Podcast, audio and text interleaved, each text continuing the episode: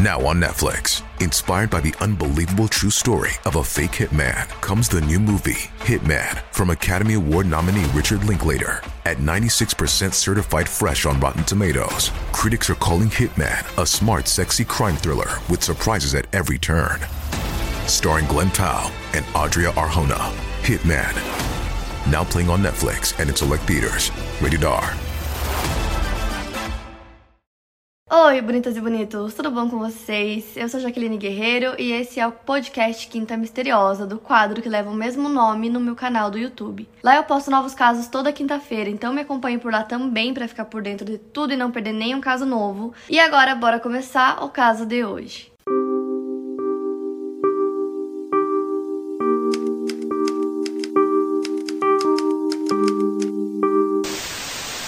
Elizabeth Anne Bicheglia nasceu no dia 7 de novembro de 1947. Ela cresceu em Eastchester, Nova York, e ela foi a terceira de seis filhos de pais católicos chamados Marita e Frank Bicheglia. O seu pai fundou uma firma de gesso com seus irmãos e ela foi criada em uma família que se esforçou muito para alcançar o status de classe média alta por meio do sucesso nos negócios. Então seus pais focavam muito na educação que ela e os irmãos recebiam e também nos comportamentos que eles deveriam ter. Então seus pais ensinaram que o seu papel na vida era se tornar uma boa esposa e mãe, e eles chamavam ela de Betty, que era seu apelido. A Betty frequentou e depois se formou no College of Mount St. Vincent, uma pequena faculdade para mulheres católicas em Riverdale, Nova York. Em 1965, a Beth conheceu o Daniel T. Broderick III, filho mais velho de outra grande família católica. Os dois se conheceram em uma festa. Pouco tempo depois, eles começaram a namorar e logo ficaram noivos. O Dan era de Pittsburgh, Pensilvânia, e quando o casal ficou noivo, ele estava estudando medicina na Cornell University, localizada na cidade de Nova York. Os dois se casaram no dia 12 de abril de 1969 em Eastchester, em uma cerimônia planejada pela mãe da Beth. Eles passaram a lua de mel em um cruzeiro pelo Caribe e mais tarde ficaram com alguns amigos em St. Thomas.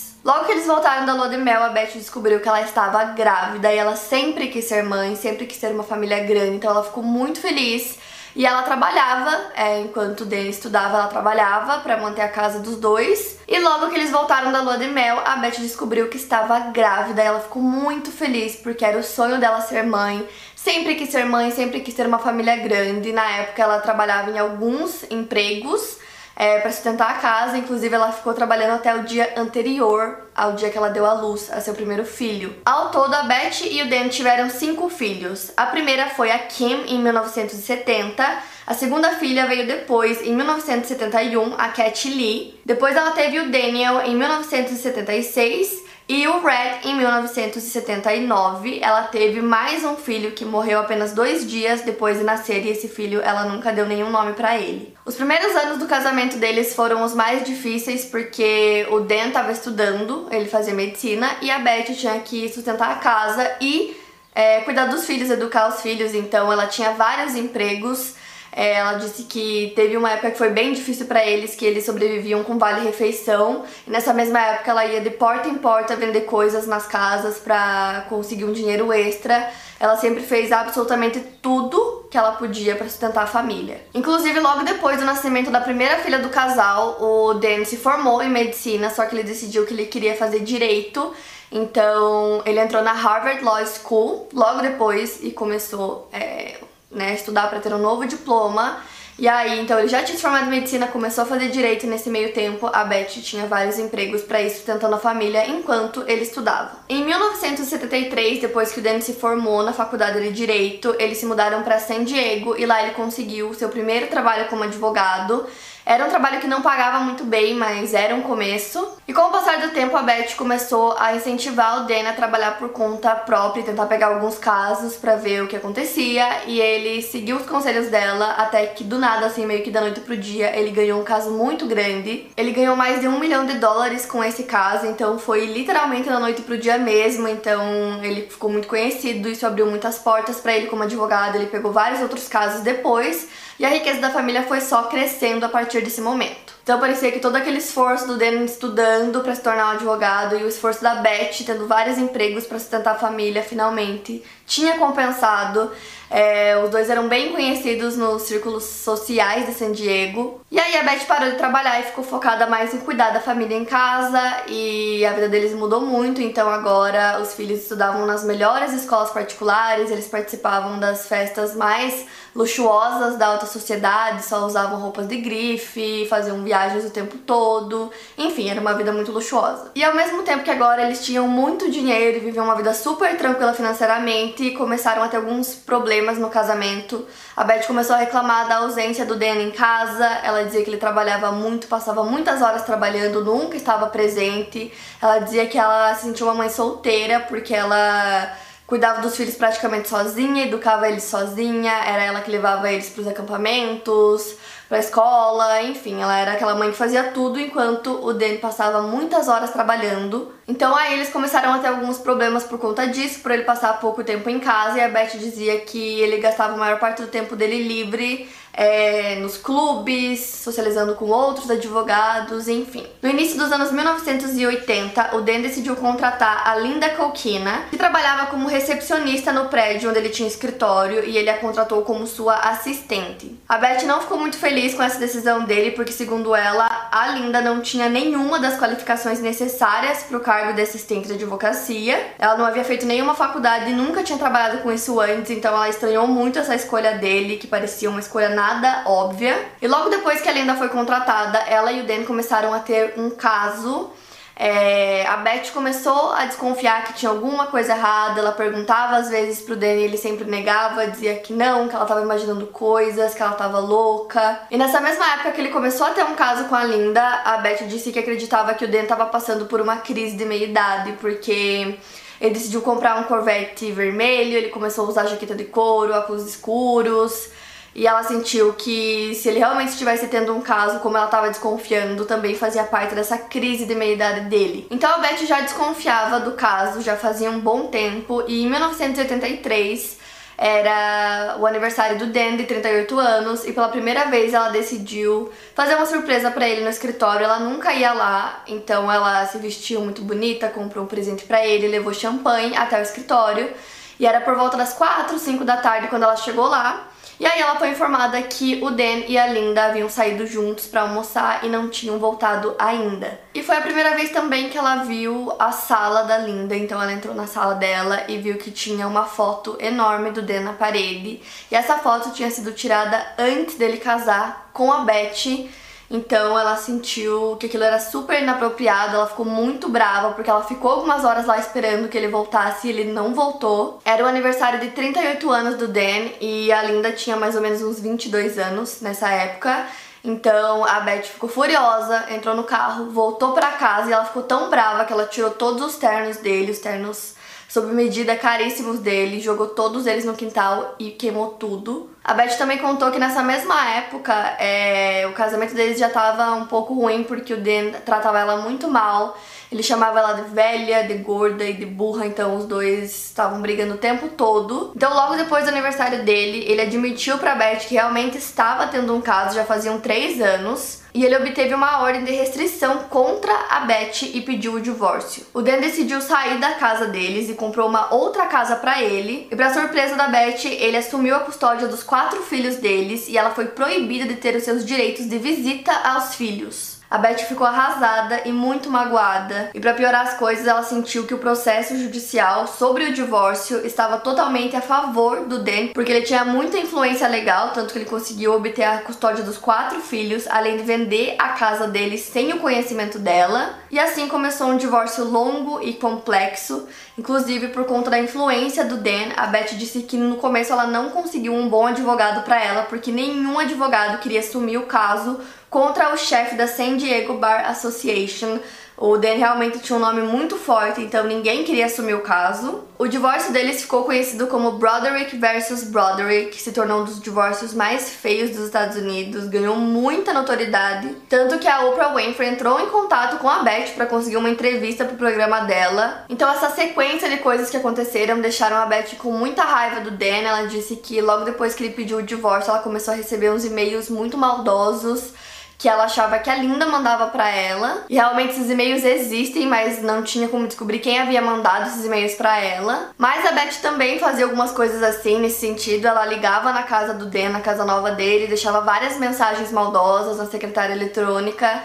Tem algumas conversas gravadas onde ela conversa com os filhos e os filhos falam para ela parar de falar palavrão e aí os filhos começam a chorar. Tem várias dessas é, dessas gravações aí pelo YouTube. E tem várias outras coisas que aconteceram também, como por exemplo, no dia que a Beth descobriu que o Dan havia vendido a casa dele sem comunicar nada, a Ela simplesmente vendeu a casa.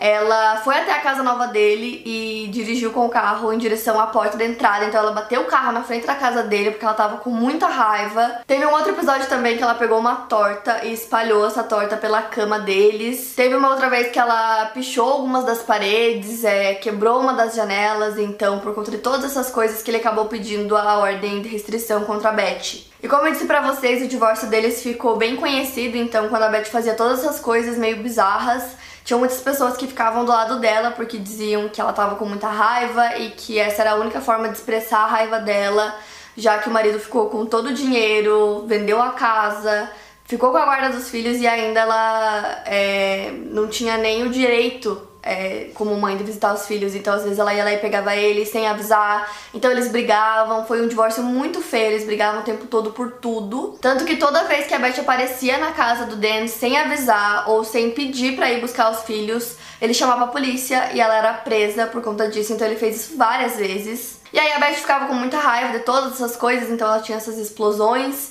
E aí era muito prejudicial a ela, porque o Danny sempre se mantinha calmo, por ser advogado ele tinha muitos contatos, ele tinha lábio de advogado. Então teve várias vezes que ele conseguiu que a Beth fosse levada ao tribunal quando ela violava a ordem de restrição que ele tinha contra ela. Tanto que após uma audiência ela foi presa por três dias. E eu vi muitas reportagens sobre esse caso na época que aconteceu e muitas pessoas acreditam que o Dan fazia todas essas coisas de propósito porque ele sabia que o comportamento da Beth não era normal, que ela não estava bem e ele fazia tudo para piorar ainda mais o comportamento dela, que já era muito instável, né? Então, ao invés de ajudar a Beth, ele sempre piorava a situação. Então, o divórcio deles durou vários anos e ele começou pagando uma pensão alimentícia para Beth de 9 mil dólares por mês, que depois foi para 16 mil dólares. Só que nessa época ele ganhava mais de 100 mil dólares por mês e ele já estava morando com a Linda na casa nova e com a guarda dos filhos. E desde que ele começou a se dar bem como advogado, tudo ficava no nome dele. Então, depois que ele pediu o divórcio, a Beth foi morar numa casa que estava no nome dele, o carro dela estava no nome dele. E quanto a esse dinheiro que ele dava para ela de pensão alimentícia, toda vez que ela fazia alguma coisa que ele considerava errada ou alguma coisa que incomodasse ele, ele descontava por exemplo, 100 dólares desses 9 mil. Então ah, ela entrou na minha casa, veio na minha casa sem me avisar. Ele descontava 100, 400, 500 dólares do valor total.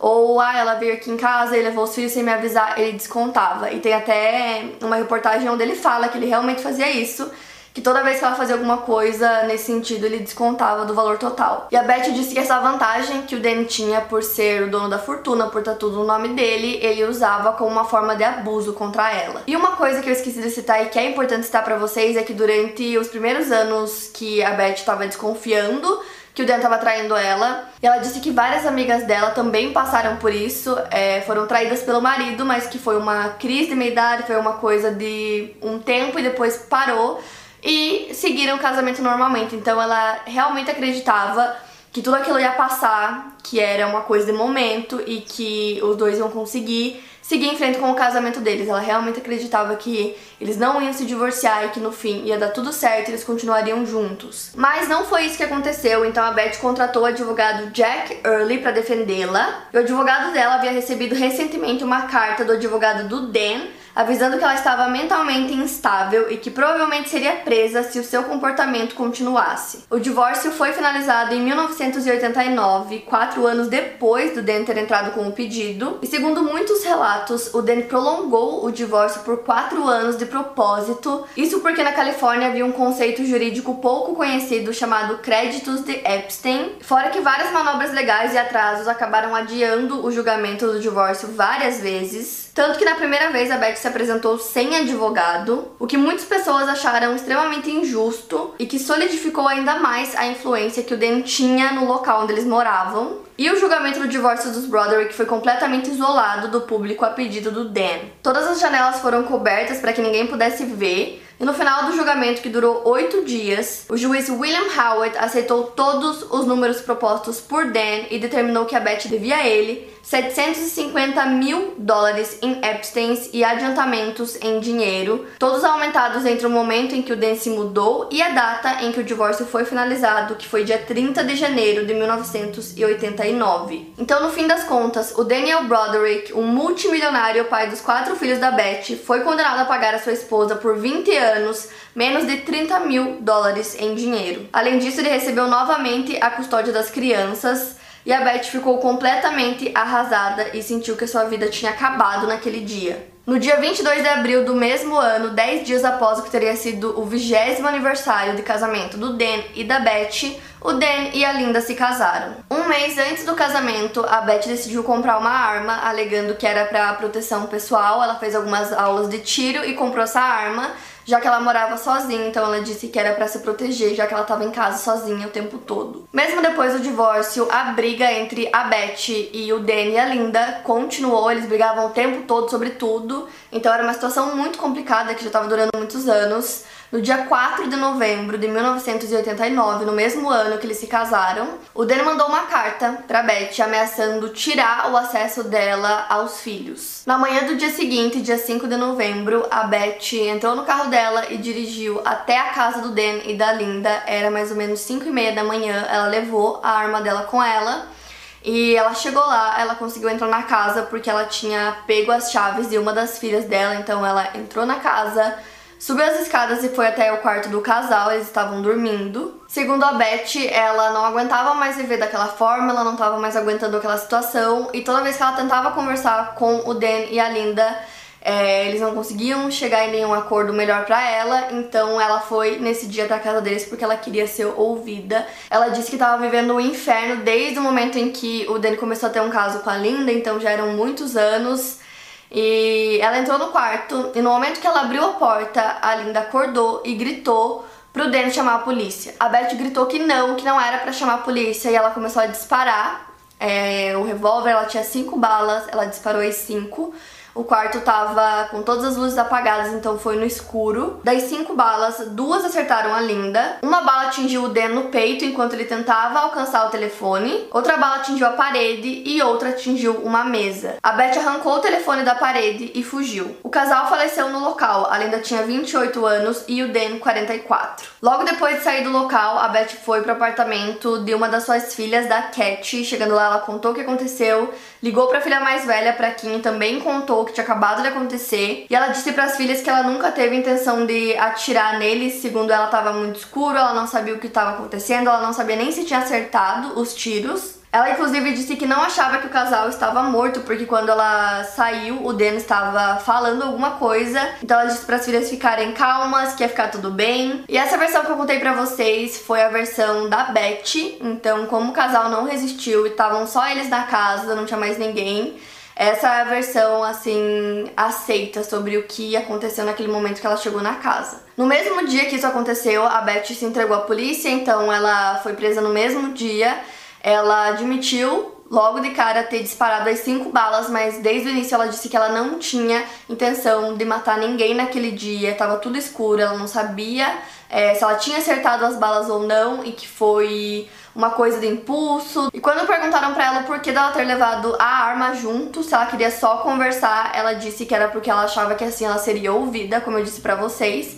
E ela disse, inclusive, que ela tinha intenção de atirar em si mesma naquele dia, caso eles não escutassem o que ela tinha para dizer, caso eles não quisessem conversar com ela. E quando perguntaram por que dela não ter feito isso depois de ter atirado neles, ela disse que foi porque ela tinha cinco balas e já tinha disparado as cinco. No julgamento dela, ela foi prejudicada pelo fato dela ter tirado o telefone do quarto enquanto o Dan tentava alcançar o telefone. Ela tirou o telefone do quarto e fugiu. A mídia já estava super em cima do divórcio dos Broderick, mas agora que isso tinha acontecido, a obsessão da imprensa se tornou muito maior. Tanto que o julgamento da Beth se tornou o primeiro caso de San Diego a ser transmitido pela TV. No primeiro julgamento da Beth, tinham muitas pessoas apoiando ela, protestando contra a condenação da Beth, principalmente mulheres que acreditavam que a Beth era vítima de violência doméstica, trauma psicológico compreensível por ter sido deixada por uma mulher muito mais jovem e terrorismo emocional legalizado. A explicação da Beth em ambos os julgamentos, ela teve dois julgamentos, foi de que o crime nunca foi premeditado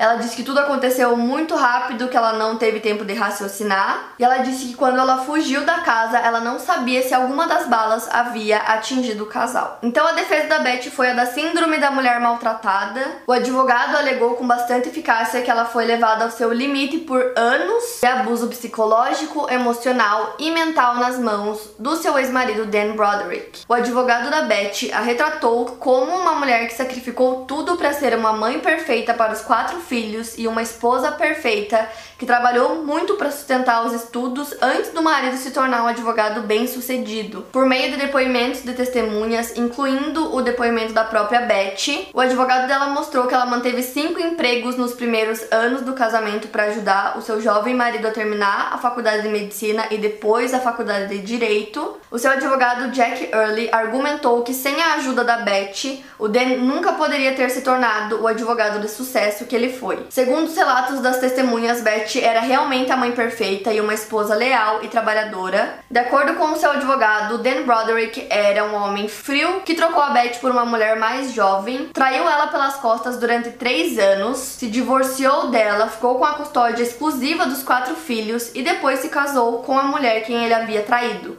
Segundo ele, após anos suportando mentiras, intimidação legal e influência do Dan como presidente da Ordem dos Advogados do Condado de San Diego, Beth retrucou tudo isso e cometeu os assassinatos sem premeditação. Já a promotora do caso, Carrie Wells, que ganhou muita fama inclusive com esse caso, retratou a Beth como uma mulher de coração frio, egoísta e narcisista que planejou e conspirou para cometer o crime. A promotora reproduziu várias mensagens telefônicas que a Beth deixou na secretária eletrônica do Danny da Linda, apresentou várias evidências sobre as vezes que ela vandalizou a casa dos dois. A filha mais velha da Beth, a Kim, testemunhou contra a própria mãe e a promotora argumentou que a Beth estava fora de controle, era perigosa e insensível. As duas filhas mais velhas do casal, a Kim e a Cat, é, testemunharam no julgamento da mãe. A Kim testemunhou contra a mãe dela, como eu disse. Tem um vídeo que eu vou deixar aqui pra vocês na descrição para vocês verem é o que elas falaram no julgamento, mas basicamente a Kim falou sobre vários dos acontecimentos que eu já contei aqui pra vocês. Os dois filhos mais jovens da Beth não participaram do tribunal. O primeiro julgamento da Beth terminou com um júri suspenso quando dois dos jurados protestaram por homicídio culposo, alegando falta de intenção, e a anulação do julgamento foi declarada pelo juiz Thomas Whelan. A Beth Broderick foi novamente julgada um ano depois com o mesmo advogado de defesa e com a mesma promotora. No segundo julgamento, a promotora Carrie Wells teve mais sucesso março, quando o júri retornou o veredito de duas acusações de assassinato em segundo grau, e a Beth Broderick foi condenada a duas penas consecutivas de 15 anos de prisão, mais dois anos por uso ilegal de armas de fogo, que é o máximo previsto por lei, então a Beth está presa desde o dia que cometeu os assassinatos até hoje. Hoje, aos 72 anos de idade, ela cumpre pena no California Institution for Women. Em janeiro de 2010, ela fez seu primeiro pedido de liberdade condicional, que foi negado. Os seus quatro filhos testemunharam nessa primeira audiência de liberdade condicional em 2010 e eles estavam divididos quanto a se eles achavam que a mãe deveria ter liberdade ou não. A Cat Lee e o Reg pediram ao conselho que libertassem sua mãe. A Cat, inclusive, disse que a mãe poderia viver com ela e que ela deveria poder viver uma vida fora dos muros da prisão. Já que Kim e o Dan não se sentiam da mesma maneira, então eles disseram que a mãe deveria continuar presa. Então ela continua na prisão e a próxima audiência de liberdade condicional da Beth vai ser em 2032, quando ela tiver 84 anos. Quanto aos filhos do casal, todos eles vivem super bem, têm suas famílias, casaram, têm filhos. Eu vou deixar para vocês uma entrevista da Beth aqui na descrição, onde ela conta várias das coisas que eu contei aqui para vocês, né, dando a versão dela das coisas. Então é bem bacana, tem várias entrevistas no YouTube, não só dela, como dos filhos também. Tem uma entrevista que dois dos filhos dela foram até a Oprah e falaram sobre o caso, falaram várias coisas. Tem várias reportagens sobre o caso, tem os vídeos do tribunal também, vou deixar vários links para vocês. Logo depois que o caso aconteceu, tiveram dois filmes que foram inspirados no caso, já tem vários episódios também de séries que também foram inspirados no caso. E o mais recente é a segunda temporada de Dirty John na Netflix, que foi inclusive o que vocês assistiram e me pediram muito para trazer esse caso aqui, eu não conhecia. Eu ainda não assisti, mas quero muito ver agora essa série para ver como eles retrataram isso na série. Eu pesquisei muito sobre esse caso, vi muitas reportagens e sempre nos comentários eu percebi que a maioria das pessoas fica do lado da Beth. É, dizendo que ela sofreu muito com tudo que aconteceu e que o Dan só se tornou aquele homem de sucesso por conta da ajuda dela e que não foi justo. Não que isso justifique o crime, mas eu quero muito saber o que vocês acham, se vocês concordam com isso, se vocês concordam que a pena dela não deveria ser tão grande assim. Para mais casos, siga meu podcast aqui no Spotify, lembrando que os casos novos saem primeiro lá no meu canal do YouTube toda quinta-feira. Obrigada por ouvir, até o próximo caso.